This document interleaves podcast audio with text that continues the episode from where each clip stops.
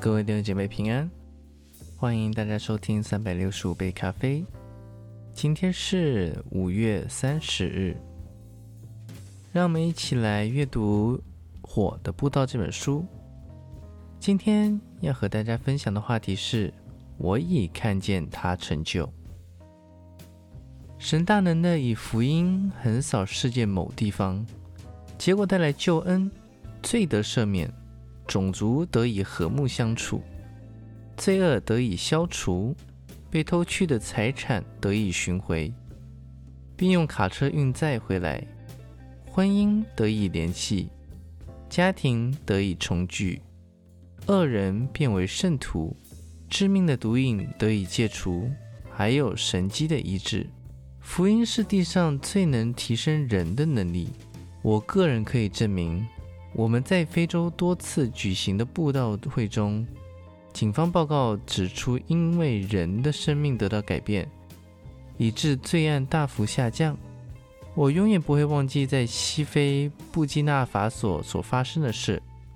很多大件的物品，如暴尸的冰箱和其他的家私，由悔改者带到布道会的场地，他们想退回他们曾偷回来的财物。借此洁净自己的家。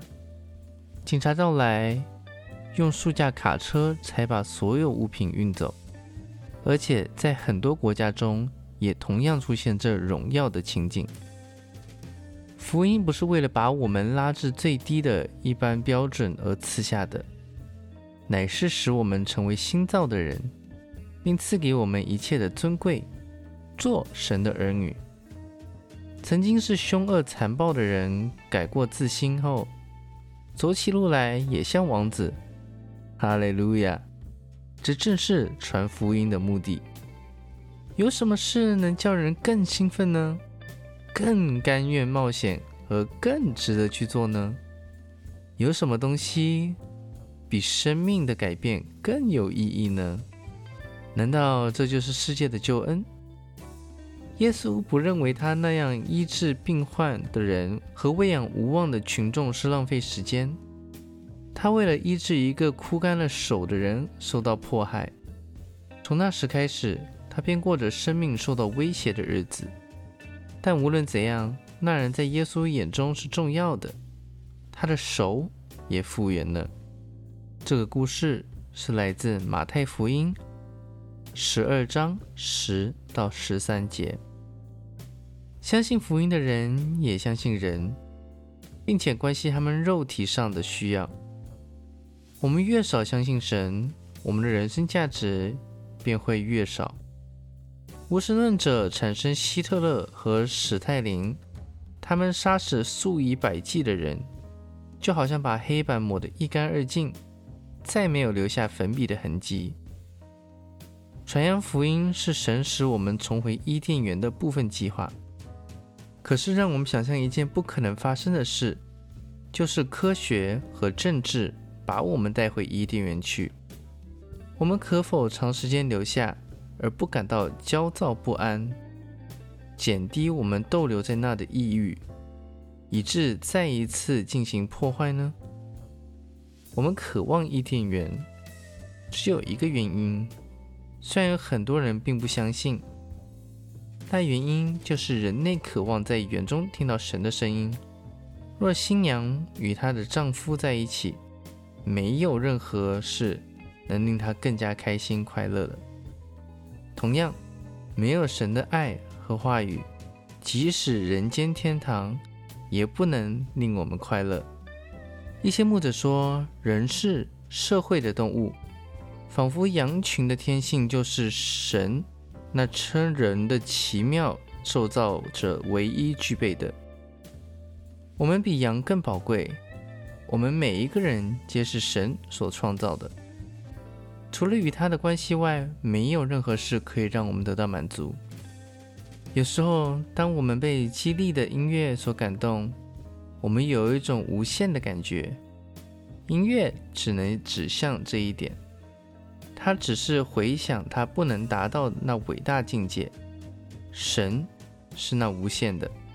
当我们借着耶稣基督接受救恩，并开始敬拜他，音乐便带给我们他令人想到的境界。神是我们的天然居所，我们在它里面活动和存留，直到我们找到它。就是当我们听从福音，我们就住在它里面了。人们到处被物质主义和不幸冲昏脑袋，他们成为金钱的奴隶，以致在灵魂泥沼越陷越深。我们用艺术、诗词和美丽的作品来描写被物质拴住的人，回想起荣耀的自由空气和山冈。这些只是灵魂得到救恩时的现实反照。耶稣是我们所见和所做的事情背后的实况。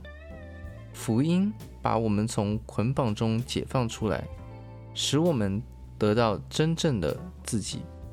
有些人说，基督徒陶醉于他们的生活方式。他们的生活方式是怎样的呢？不幸的人在哪种生活方式中感到快乐呢？